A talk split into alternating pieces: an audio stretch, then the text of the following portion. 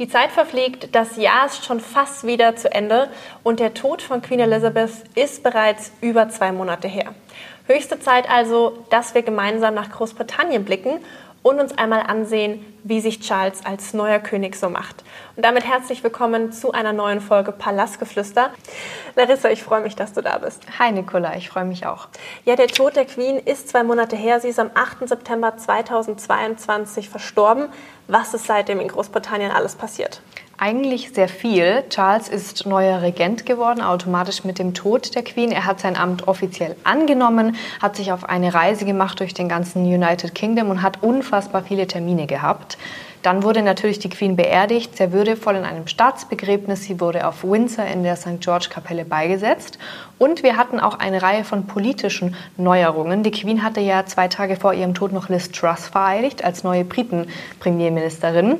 Sie ist nach wenigen Wochen zurückgetreten und wir haben einen neuen Premierminister. Sein Name ist Rishi Sunak und das ist für Charles eigentlich ganz gut, weil er deutlich mehr die Interessen des Königs vertritt als seine Vorgängerin Liz. Lass uns vielleicht einmal, bevor wir ins Detail der Regentschaft von König Charles gehen, über seine Vergangenheit sprechen.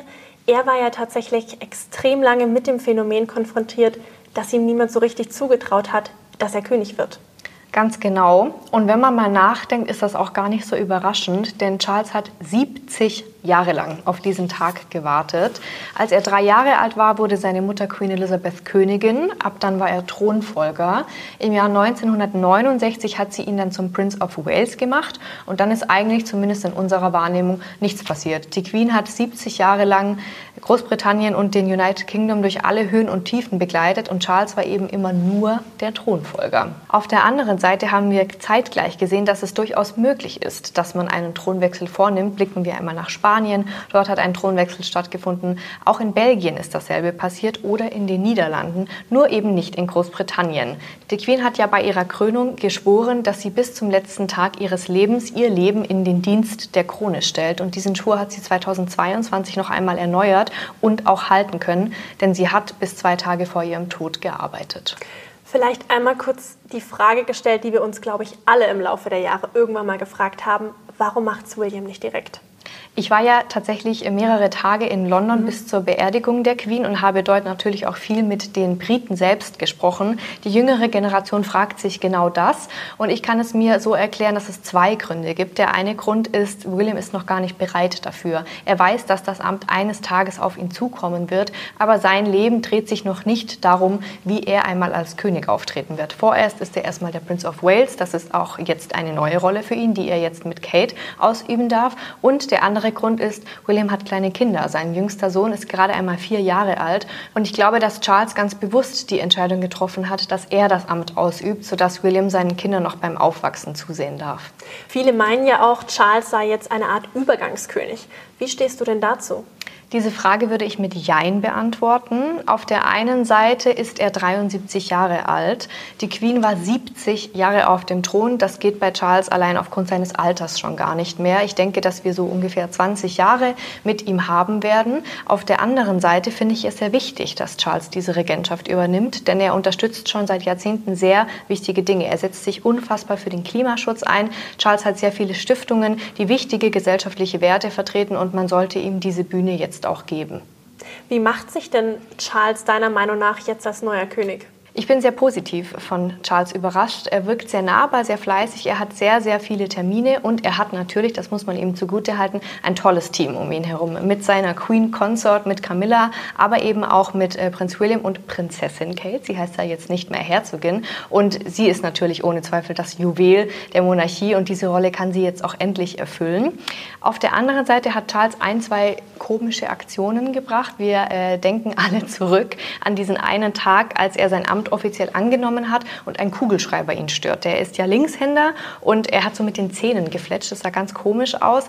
Auch ein König kann einen Stift in die Hand nehmen und auch ein König kann diesen Stift zur Seite legen. Charles hat diese komische Bewegung gemacht. Da hat man sich gefragt, warum. Und er hat einmal Liz Truss im Buckingham Palace mit einer sehr komischen Begrüßung empfangen. Auch hier frage ich mich, warum weiß er nicht, dass permanent Kameras auf ihn gerichtet sind, aber er macht das eben auch erst gute zwei Monate. Vielleicht muss man ihm einfach noch ein bisschen mehr Zeit geben. Du sagst es gerade, Charles hat ein großes Team um sich. Er hat Unterstützung. Wir beide als Royal-Fans wissen, wie besonders es war, dass die Queen vor ihrem Tod Camilla, seiner Ehefrau, den Titel Queen Consort verliehen hat. Wie macht sich Camilla bisher deiner Meinung nach? Auch von ihr bin ich total positiv überrascht. Ich glaube, viele Menschen hegen immer noch einen gewissen Groll gegen Camilla aufgrund der Geschehnisse mit Diana damals und haben jetzt fälschlicherweise erwartet, dass Camilla nur auf diesen Tag gewartet hat und sich unfassbar in den Vordergrund spielen wird. Das tut sie aber nicht. Sie lässt Charles die Bühne, sie bleibt im Hintergrund und das ist auch die Aufgabe, die eine Königsgemahlin hat. Da kann sie sich sehr stark an Prinz Philipp orientieren und dabei bleibt sie auch und das finde ich sehr schön. Geht Camilla jetzt auch immer hinter Charles, so wie wir das bei Prinz Philipp beobachten konnten? Es gab noch nicht allzu viele so offizielle Termine, die wirklich mit einem gewissen Protokoll verbunden waren. Aber ich würde schon sagen, ja, es gibt ein paar Szenen, wie sie mit der Menge agieren, wenn sie mit dem Volk sozusagen sprechen. Und da lässt sie ihm immer den Vortritt und nimmt sich einen Schritt zurück. Du hast gerade das Volk erwähnt, super wichtig. Charles sollte beim Volk beliebt sein. Jetzt stelle ich mir die Frage, wie es Charles schafft, sich auch in die letzten Herzen der Briten zu katapultieren, die bisher noch nicht so auf seiner Seite standen. Ich bin der Meinung, Charles ist mittendrin, genau das zu schaffen. Er hat nämlich gezeigt, dass er ganz genau weiß, was das Volk sich wünscht. Er kam bereits einen Tag nach dem Tod seiner Mutter nach London. Die Queen ist ja in Schottland auf Schloss Balmoral verstorben und hat ein Bad in der Menge genommen. Er war sichtlich gezeichnet von seiner Trauer, aber er hat das getan und wir konnten eine sehr schöne Szene beobachten, die so den Anfang seiner Regentschaft markiert hat. Es gab nämlich eine Frau, heute wissen wir, dass sie Griechin war und keine Britin, die ihn auf die Backe geküsst hat. Szenen wie diese würden wir in anderen Königshäusern nie sehen. Das heißt, Charles hat sich ganz klar zum Ziel genommen, er möchte ein König des Volkes sein, aber er steht natürlich auch vor einer großen Herausforderung. Er muss nämlich drei Sachen miteinander kombinieren. Er muss erstens das Erbe der Queen aufrechterhalten, zweitens die Monarchie zeitgemäß weiterführen und drittens seiner Regentschaft auch noch eine eigene Note verleihen. Das ist eine schwere Aufgabe, aber ich denke, er hatte einen guten Start und er hat ja auch gezeigt, dass er durchaus fähig ist, Entscheidungen zu treffen. Wie meinst du das genau, fähig ist, Entscheidungen zu treffen? Ich glaube, die wichtigste Entscheidung von König Charles ist sein Umgang mit Harry. Er hat Harry und auch Meghan ja in seiner Rede erwähnt, die er zum ersten Mal als König gehalten hat. Davon waren sehr viele sehr überrascht. Andererseits fällt seine Krönung im nächsten Jahr ausgerechnet auf den vierten Geburtstag seines Enkels Archie. Viele vermuten dahinter einen, einen bösen Willen. Das ist aber, glaube ich, gar nicht so. Ich glaube, es hat wirklich mitunter auch sehr viele politische Gründe und man darf ja nicht vergessen, Harry ist zurückgetreten. Er hat gesagt, er macht einen sauberen Cut, er nimmt keine königlichen Aufgaben mehr wahr und dann hat eben der Geburtstag eines Enkels auch nichts mehr im Terminkalender von König Charles zu suchen. Die Krönung im Mai ist ja, glaube ich, nur eine der vielen Termine, die Charles wahrnehmen muss. Wie ist denn so dieser Ausblick in die Zukunft? Also wie sieht das erste Jahr von König Charles als Regent aus? Im Jahr 2022 hat er ja jetzt schon ein paar Monate hinter sich. Er wird erstmal im November seinen 74. Geburtstag feiern, seinen ersten als König. Außerdem spannend für uns wird natürlich das erste Weihnachten sein, einfach aufgrund der Tatsache, dass es das erste Weihnachten ohne die Queen ist. Und auch die Ansprache von Charles wird nochmal sehr spannend. Welches Fazit zieht er selbst aus dem Jahr, in dem Großbritannien seinen Anker, die Queen, verloren hat? welche Fotos werden auf seinem äh, Schreibtisch stehen. Die Queen hat ja immer ein großes Geheimnis darum gemacht, sind Harry und Meghan zum Beispiel im Bilderrahmen abgebildet oder nicht? Darauf werden wir natürlich achten.